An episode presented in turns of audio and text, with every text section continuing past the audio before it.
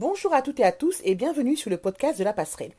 Donc je rappelle que la passerelle est une entreprise qui a pour vocation de répondre à une problématique simple, comment concilier vie professionnelle et vie familiale? Donc pour cela, on va travailler sur trois axes. Le premier axe va être le coworking familial, permettre à papa et à maman de pouvoir travailler en ayant son enfant sur place. Le deuxième aspect va s'attarder sur la parentalité. On va travailler avec des ateliers du pré-natal au post-natal. L'idée, c'est d'offrir aux parents une plénitude d'ateliers pour pouvoir justement créer le lien et le consolider au quotidien. Le troisième aspect, pas des moindres, une conciergerie sociale et solidaire euh, qui a pour ambition de voir le jour en 2022. On va travailler vraiment sur tout ce qui va être entraide, partage, bienveillance. Euh, l'idée, c'est vraiment que les parents nous confient les tâches qui leur prennent du temps, les tâches qui sont chronophages, les tâches qui les empêchent aujourd'hui de de vivre une parentalité qui va être équilibrée, qui va être saine et la plus douce possible, parce qu'il y a plein de petites choses euh, quotidiennes, logistiques, administratives, qui viennent un petit peu, euh, j'ai envie de dire, polluer ces premiers 40 jours, le fameux mois d'or. Alors aujourd'hui, j'ai l'immense plaisir d'accueillir Noémie. Noémie qui va euh, nous parler d'un sujet qui concerne le postpartum précisément. Bébé est là et pourtant j'ai ce vide à l'intérieur. Bonjour Noémie. Bonjour Tania. Vous allez bien? Ça va et Oui, ça va, merci. Je suis très, très, très contente de vous avoir avec moi. Donc, euh, voilà, merci d'avoir euh, accepté l'invitation. Euh, je vais vous laisser vous présenter, Noémie, vous présenter un petit peu qui vous êtes, votre cocon familial, de quoi il est, enfin, de qui il est constitué. Et on va balayer un petit peu, j'ai envie de dire, votre grossesse, l'accouchement, quand bébé arrive, le début du postpartum et justement le moment où vous avez bébé avec vous, tout va bien, et pourtant il y a ce vide à l'intérieur. Ça vous convient? Ça me convient parfaitement. Bon, ben c'est à vous. Je vous donne le micro. Allez-y. Alors, donc moi, du coup, c'est euh, Noémie. J'ai 24 ans, bientôt 25 euh, au mois de janvier. Mhm. Euh, je suis mariée avec Jérémy. ça, va, ça fait un an et on est ensemble depuis bientôt 10 ans. D'accord. Et on a accueilli une petite Héloïse qui est née le 19 juin 2020 pour notre plus grand bonheur. Euh, je suis infirmière aux, urgences. Euh, et voilà, on habite euh, à côté de Châlons-en-Champagne. D'accord, ok, d'accord. alors, Noémie, est-ce que vous pouvez nous retracer en quelques mots votre grossesse jusqu'au moment où vous avez accouché? Alors, j'ai eu une grossesse on va dire, un peu particulière et je pense comme toutes euh, les futures mamans et mamans euh, confinées, on va dire. Donc, mhm. euh, le tout début, c'était super. on est parti en voyage de noces à l'île Maurice. J'étais enceinte de deux mois. Donc, La chance. J'avais un peu peur des vomissements, mais au final, non, pas du tout. Tout s'est bien déroulé. après, j'ai été arrêtée à mon quatrième mois à cause de, malaise. j'ai été arrêtée fin janvier. D'accord. Et puis, bah, le confinement est arrivé, donc j'ai vécu une grossesse confinée. Ah oui. c'est comme ça. Mhm. Voilà. Euh, donc euh, tout s'est bien passé. Après, euh, j'avais eu voilà quelques galères, mais je pense comme comme toute femme enceinte. Mhm. Et j'ai eu la chance de que ma maman soit là pour l'accouchement parce qu'elle travaillait ce jour-là. Elle est auxiliaire péricultrice. D'accord. Donc elle était là à mon accouchement. Donc on a vécu un moment assez particulier. Euh, d'ailleurs, elle m'a même vous voyez pendant que j'étais en train de pousser. elle était à fond dans son rôle en fait. voilà, elle était à fond dans son rôle.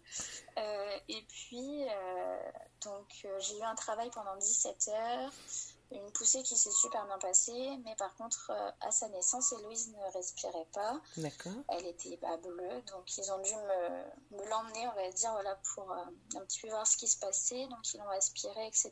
Et puis, bah avec mon mari, voilà, j'avais les jambes dans les étriers et puis on se demandait ce qui se passait, on n'entendait pas pleurer.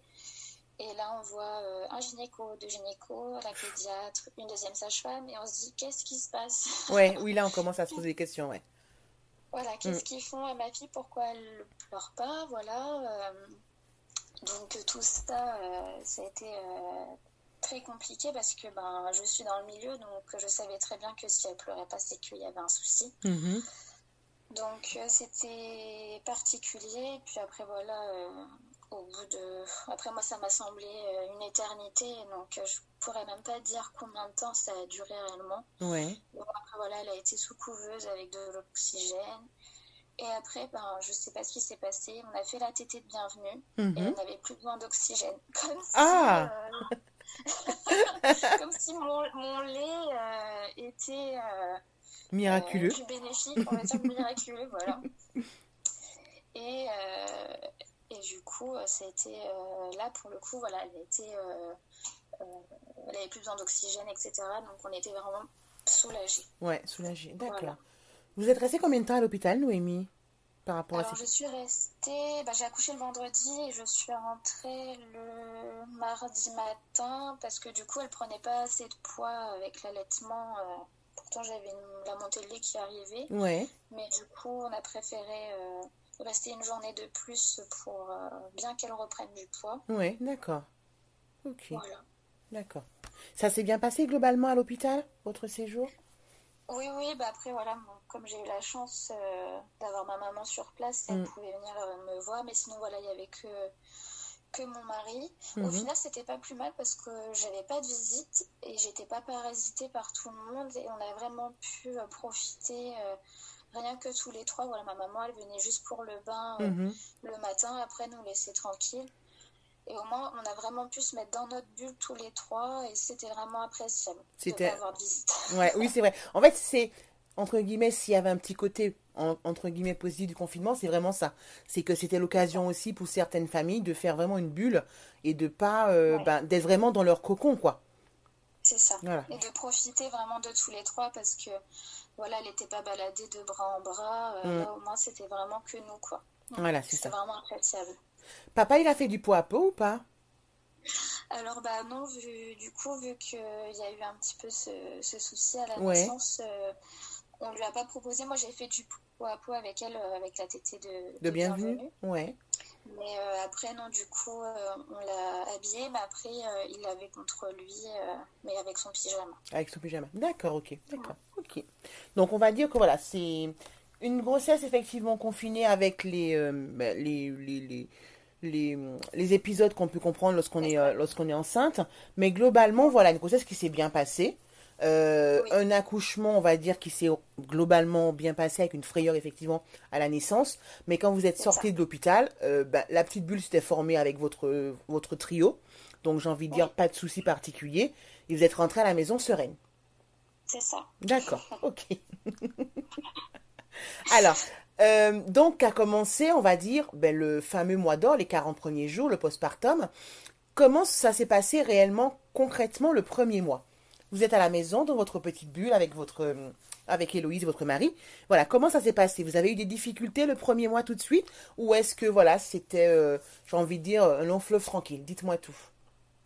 Bah, du coup, euh, on n'a pas eu de visite tout de suite.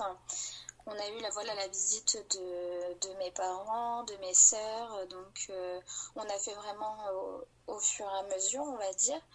Euh, après, euh, la famille de, de mon mari euh, venait d'un peu plus loin. Donc, on s'est concentré sur le, bah, le premier week-end, en fait. Donc là, c'était un petit peu plus compliqué, on va dire, parce qu'elle était vraiment toute petite et j'avais peur avec tout ce monde autour. Au final, ça s'est plutôt bien passé. Euh, elle a fait de bras en bras. Ouais.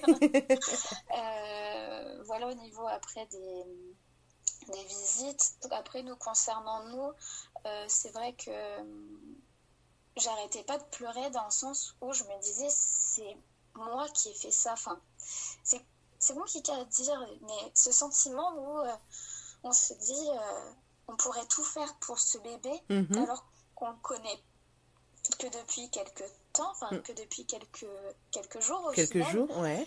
Et on a l'impression de le connaître par cœur, de... et puis d'admirer en fait tous les traits de son visage et, et de tomber amoureuse une, De, ouais. une deuxième fois. Et là, on se dit, ok, mon mari, c'est l'homme de ma vie, Mhm. mais mon, mon bébé, c'est l'amour de ma vie. Enfin, c'est un sentiment où on pourrait c'est un sentiment décuplé où on pourrait vraiment euh, déplacer des montagnes. Enfin, et je ne mm. m'attendais pas du tout à ça. Et c'est vrai que je le dis encore. Hein. Oui. un enfant, l'arrivée d'un enfant, ça, ça nous met une claque dans la tronche. Hein, bah oui. ça chamboule en fait. Hein. Ouais. et j'étais pas préparée du tout à ça. Je pensais voilà que j'allais aimer mon enfant. Mais pas à ce point-là, en fait. Voilà, entre guillemets, comme votre mari, même si vous l'aimez d'amour, c'est encore un autre type d'amour. Et là, on se rend compte que même si on aime énormément son mari ou voilà ou peu importe où sa, ou sa compagne, euh, ben l'enfant c'est c'est encore autre chose et on se dit et ça peut peut-être faire aussi un peu peur en se disant mais oula ouais c'est c'est pas forcément évident à gérer. Hum, je comprends. Et j'avais peur de mettre mon mari à l'écart parce qu'en fait j'étais tout le temps sur euh, Héloïse. J'étais tout le temps sur elle, sur elle, sur elle. Jusqu'à un point où, au tout début, je, voilà, je l'ai oublié, mon mari. Je l'ai hum. oublié dans le sens où, ben, on n'avait plus de moments euh, rien qu'à deux en fait. Tout, tout tournait autour euh, d'Héloïse, même si là encore tout tourne autour d'elle. Hein. Mm-hmm. Mais voilà, là on arrive à se dégager des moments à deux. Mais avant, non, c'était euh, tout le temps avec elle, elle dormait entre nous deux. c'était. J'étais que vers elle. C'était, ouais. Mais en même temps, je veux dire, c'était voilà, c'était tout nouveau, vous appreniez à vous connaître, à vous aimer, et c'est vrai qu'à un moment donné, enfin, on va pas se mentir, euh, les mamans, je pense, la comprennent. Quand bébé arrive, euh, on a beau être préparé, on a beau le savoir, ben, il y a quand même un moment où, malheureusement, pour le parent accompagnateur, ben, on le met un peu de côté parce que ben c'est pas forcément évident de justement faire la part des choses tout de suite, quoi. Il faut d'abord prendre ses marques, faire un petit peu, enfin, tâtonner un petit peu avant de comprendre que, ben, au contraire, il faut vraiment l'intégrer. Mais ça, on, le découvre tout, ben, enfin, sur le tas, quoi, en fait, voilà, exactement. D'accord. Alors que là, voilà, on a, on a tous les deux notre place euh, à part entière dans la vie d'Héloïse. Il n'y en a pas un plus haut que l'autre. Chacun a sa place, chacun s'occupe d'elle euh, comme il faut. Et, enfin, et, et maintenant, c'est vrai que je me dis, j'aurais peut-être pas dû, mais malheureusement, c'est l'inconscient qui, qui parlait. J'étais que vers elle, à l'oublier, lui, mm. et aussi à, quelque sorte, à l'interdire d'avoir son rôle de père alors que c'était pas du tout volontaire. Ouais.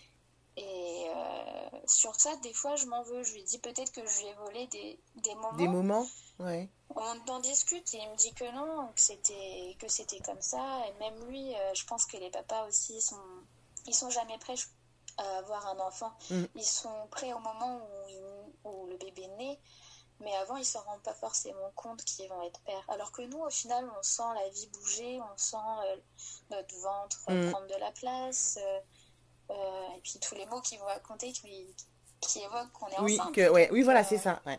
Mais en fait, c'est pas évident pour eux parce que je veux dire, comme ils portent pas le bébé, ben, tout ce qu'on ressent, ils peuvent pas le ressentir. Donc, ça devient concret mais j'ai envie de dire quand le bébé sort, enfin quand le bébé arrive en fait. Parce que jusqu'alors, c'est. Oui, il voit que vous êtes enceinte, il voit que vous portez la vie, mais en fait, il peut pas le. Il, peut pas palper tout ça. Donc il est obligé, entre guillemets, peut-être d'attendre, sauf s'ils font de l'autonomie ou là, voilà, c'est un processus qui permet aux parents de participer justement à, ce processus de, ben, de grossesse.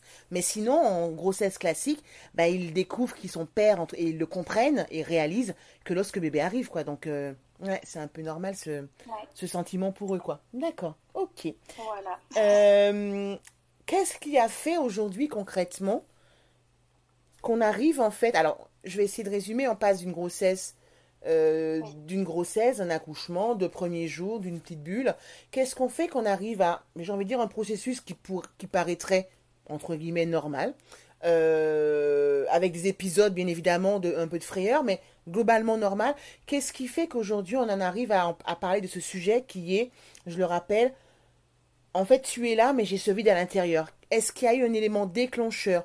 Comment ça s'est passé si vous deviez retracer euh, ben, un petit peu ce sentiment de pas de culpabilité mais peut-être un peu voilà ce sentiment malaisant qui fait qu'aujourd'hui ben il y a y a quelque chose à analyser, quelque chose à soigner, une guérison à entamer pour pouvoir justement ben, se libérer de tout ça. Dites-moi. En fait, ça a commencé bah, dès l'accouchement. En fait, je me suis dit, bah, ça y est, il me reste que, on va dire, euh, dix semaines à partager avec mon enfant avant mhm. de reprendre le travail. D'accord. Et en fait, pour moi, je me mettais toujours en tête que, euh, que je vais pas l'abandonner entre guillemets, mais mais euh, que j'ai passé beaucoup moins de temps avec elle. Mhm. Et euh, du coup, je voyais le temps défiler, défiler, défiler, et le temps se rapprocher vers la porte du travail. D'accord. Euh, donc en fait, je voyais que le lien que j'avais, Mhm. enfin le cordon ombilical, on va dire, Ouais. qui coupe à la naissance, et ben là, je le voyais se recouper une deuxième fois. D'accord. Euh, et euh, c'est vrai que il y avait des étapes où, ben voilà, euh, à la fin des vacances, ben, je me disais, ben voilà, il me reste plus qu'un mois euh, et je reprends le travail. Mhm. Et après, ça a été 15 jours après. Ah ben voilà, c'est le moment de la crèche. Hop, on recoupe le cordon. Et ben le jour fatidique où il fallait que je reprenne le travail. Et en fait, je ne pouvais pas. Parce que euh, j'ai fait, et je pense que je le suis encore, hein, Mhm. voilà, c'est comme ça. Euh, j'ai fait une dépression euh, postpartum. En fait, je, je voyais, alors je suis désolée pour les mots, Non, non, je voyais Héloïse morte tout le temps. Dans le sens où voilà, j'ai un métier qui est compliqué, Mhm. je vois des choses euh, que des fois on ne devrait pas voir, malheureusement. Ouais.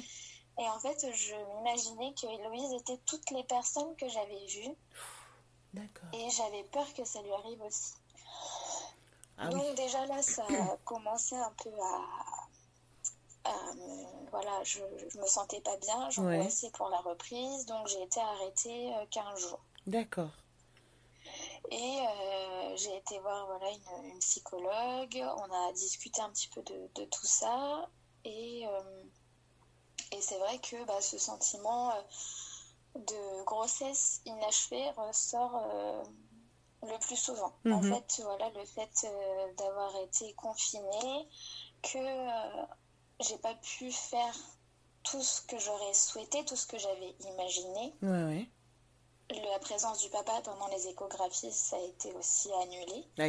Mm. Donc il a participé ben, à la T1 et après il a revu que euh, dix jours avant que j'accouche. Donc euh, c'était ouais. un petit peu euh, un choc entre guillemets, même si voilà à chaque fois je lui montrais en sortant des échographies les photos, mais c'est Mm. vraiment pas C'est pas pareil, quoi. C'est pas du tout pareil. Mm. Voilà. Et en fait, euh, c'est là où j'ai dit en fait à la psychologue, j'ai l'impression que je suis vide de l'intérieur. Mhm. Et on a, on a développé un petit peu et, et je lui ai dit, j'ai l'impression que j'étais vivante quand j'étais enceinte parce Mm. que je sentais la vie, je sentais euh, ce- cette énergie, même si on est fatigué, mais Oui. c'est un- une énergie, euh, voilà, à fabriquer la vie, à couver la vie, à, à protéger cette vie en nous. Mhm. Et au final, j'ai l'impression bah, que quand j'ai accouché, tout est parti. Alors que pourtant, je l'aime, je l'aime tellement, ma fille. Je, je suis tellement heureuse avec elle, avec mon mari.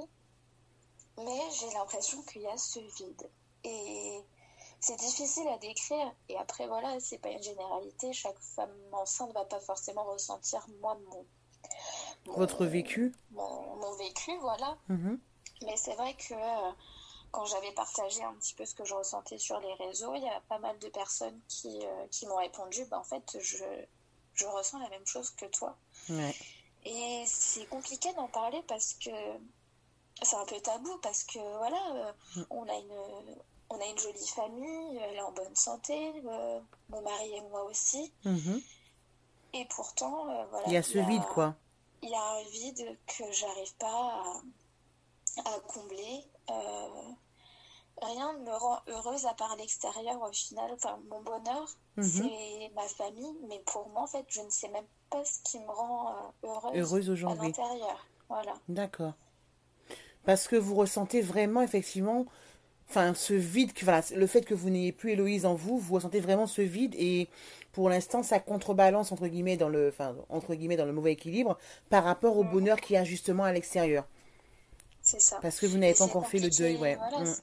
c'est- compliqué à dire parce que euh, et c'est un peu tabou. Voilà, Mm. les gens ils vont pas comprendre pourquoi on, on est entre guillemets malheureuse alors qu'on a tout pour être heureuse. Ouais. Mais c'est ce que je leur dis. Je dis je suis heureuse. Mais à l'intérieur, en fait, j'ai l'impression que je me reconnais même pas, Ouais. que je ne sais même pas qui je suis. et quel est mon, but maintenant? Alors oui, mon but c'est d'élever ma fille, de l'aimer, de, de l'élever du mieux que je peux en tout cas. Mm-hmm. Mais mon but en tant que femme, je ne sais même pas en fait. Alors oui, rendre heureuse mon mari, mais c'est toujours de l'extérieur et plus de l'intérieur. Ouais, parce qu'effectivement, comme vous dites, c'est élever votre fille la rendre heureuse, rendre heureux votre mari, mais à un moment donné, il va falloir, enfin, comment dire, à un moment donné, il faut que vous soyez vous aussi heureuse, pleinement et, et vraiment à l'intérieur en fait. Faut que justement vous voilà vous puissiez cheminer pour euh, ben, retrouver euh, un petit peu voilà ce qui enfin, ce qui vous motivait avant. Parce que comme vous le dites c'est vraiment et là vous l'expliquez super bien en plus Noémie c'est vous rendez heureux à chaque fois quelqu'un voilà votre fille votre mari mais vous intrinsèquement et à l'intérieur qu'est-ce qu'il en est quoi? C'est ça. Voilà c'est pour ça que vous avez effectivement euh, d'accord ok d'accord euh, donc vous l'avez un petit peu, enfin, un petit peu sous-entendu. Vous êtes aujourd'hui voilà accompagné pour justement ben essayer de travailler sur tout ça, pour essayer de combler, pour qu'effectivement ben il y ait une harmonie entre ben le bonheur extérieur et j'ai envie de dire le bonheur intérieur pour que vous puissiez ben, retrouver et la paix et l'harmonie quoi, qui fait que ben on n'est pas euh, que maman ni femme, on est aussi une personne avant tout. Et c'est important que vous retrouviez ben, voilà, cette sérénité qui fait que vous êtes Noémie, vous déjà, avant de d'être avec votre mari, avec votre fille, quoi. D'accord, ok, d'accord. Ok, d'accord. Après, effectivement, comme vous disiez, tout le monde ne sera pas forcément, euh, ça concerne pas tout le monde, mais ce qui est bien et ce que je voulais vraiment insister avec votre votre partage et votre message, c'est que les mamans euh, qui ont ce même sentiment, euh, ben soient bienveillantes avec elles en se disant, mais voilà, a priori, voilà, je suis pas l'exception, ça existe. Euh, bah, ça fait hyper mal parce qu'on en souffre. Enfin, je pense que vous en souffrez encore aujourd'hui. Mais c'est vraiment de se dire à travers ce podcast, c'est de normaliser. Donc je tenais vraiment à ce que vous témoigniez parce que je me suis dit, vous n'êtes pas la seule et vous l'avez vu avec vos réseaux sociaux que vous n'êtes pas la seule. Et c'était important que vous, pour moi, que vous mettiez un peu la pierre à l'édifice pour que d'autres mamans se sentent, ben, j'espère, un peu plus sereines et au moins n'aient pas ce sentiment de honte, de, que ce soit tabou et de culpabilité, quoi. D'accord.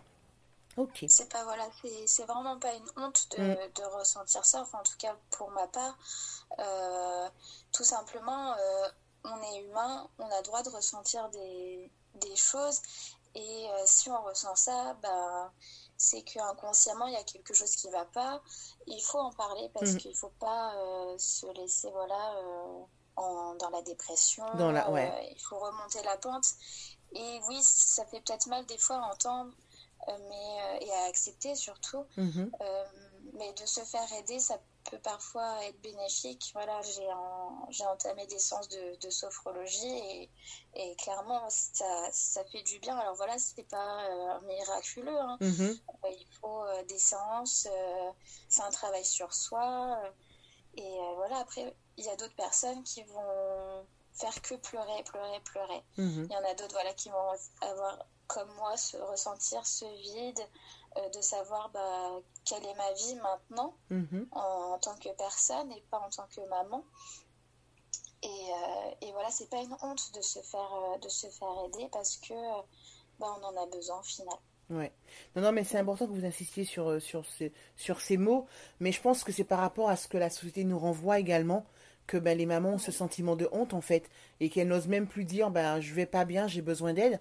Parce qu'on doit tellement être des mamans, des femmes, des épouses, des superwomen qu'à un moment donné lorsqu'on lorsqu'on ne va pas bien, ben en fait euh, c'est comme si on avait quelque chose de mal en fait. Alors qu'en fait non, c'est un sentiment humain.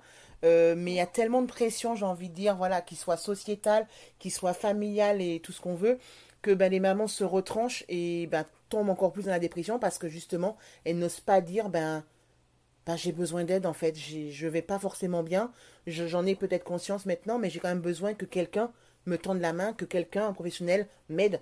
Aujourd'hui, faut être avec la sophrologie, comme vous dites, c'est pas miraculeux, ça va prendre du temps, mais le processus, il est en tout cas euh, enclenché. Ok. Bon, d'accord. Est-ce que vous avez d'autres choses à rajouter, Noémie, ou pas? On a... Juste une dernière petite chose. Oui. Euh, c'est vrai que maintenant, je suis dans, un, dans une optique où euh, vu que je ressens plus la vie euh, et que je, quand je vois toutes ces femmes enceintes, je me dis mais quelle, quelle chance elles ont d'être enceintes et de pouvoir ressentir la vie. Mhm. Et là maintenant, je suis dans un, dans un, comment dire, dans un sentiment d'envie. J'envie toutes les femmes enceintes. Genre, je les envie de porter la vie parce que c'est vraiment magique. Mm. Et j'ai juste envie de leur dire, mais profitez vraiment de votre grossesse. Parce que déjà, ça passe super vite. Oui, c'est vrai. se cacher, même à 9 mois, on se dit, euh, oh, c'est long, mais Non, non, c'est court. Euh, et en fait, euh, profitez de chaque instant et je vous envie toutes d'être enceintes. De- Bon, ben c'est, on, voilà, on finit voilà sur, euh, j'ai envie de dire sur des rires et puis une note d'espoir parce que voilà, comme vous dites, c'est quelque chose de miraculeux. On a la chance. Tout le monde n'a pas cette, n'a pas eu cette chance et voilà. Euh, on a eu la chance effectivement de pouvoir porter la vie, donc c'est miraculeux, miraculeux pardon. Célébrons justement cette vie et euh, voilà. Non non mais je comprends ce que vous ce que vous dites. Moi je sais qu'enfin j'ai eu trois grossesses et ben quand je réfléchis, alors j'ai aimé tous les stades de fin de, de, de la grossesse jusqu'à mes enfants, mais j'avoue que la la partie de la grossesse, je pense que c'est vraiment réellement la partie que j'ai un peu préférée. Parce qu'on a voilà cette euh, mais cette sensation de se sentir un peu utile en fait. Et de se dire ça, voilà c'est con à dire mais euh, ouais. euh, privilégié, voilà, ouais c'est avec son enfant, ouais, avant c'est- qu'il naisse. voilà c'est ça. On a quand même cette cette faculté à pouvoir le faire quand on peut donc oui c'est pas anodin quoi donc euh, je comprends parfaitement ce que vous dites bon ben je vous remercie infiniment Noémie euh, ben, d'avoir partagé avec nous ben, un petit peu ce sujet un peu euh, un peu tabou, qui se termine voilà, par une belle note d'espoir. Donc, je suis vraiment contente. J'espère que ça vous a plu. Ben, je vous fais de gros bisous parce que là, je peux. On est à distance, donc le Covid, on s'en moque. Et je vous souhaite voilà une très très bonne fin de journée. Et je vous dis à très bientôt. Bonne soirée. Merci beaucoup, Tania. Merci beaucoup. Oui, bonne soirée à vous Merci. aussi. Au revoir.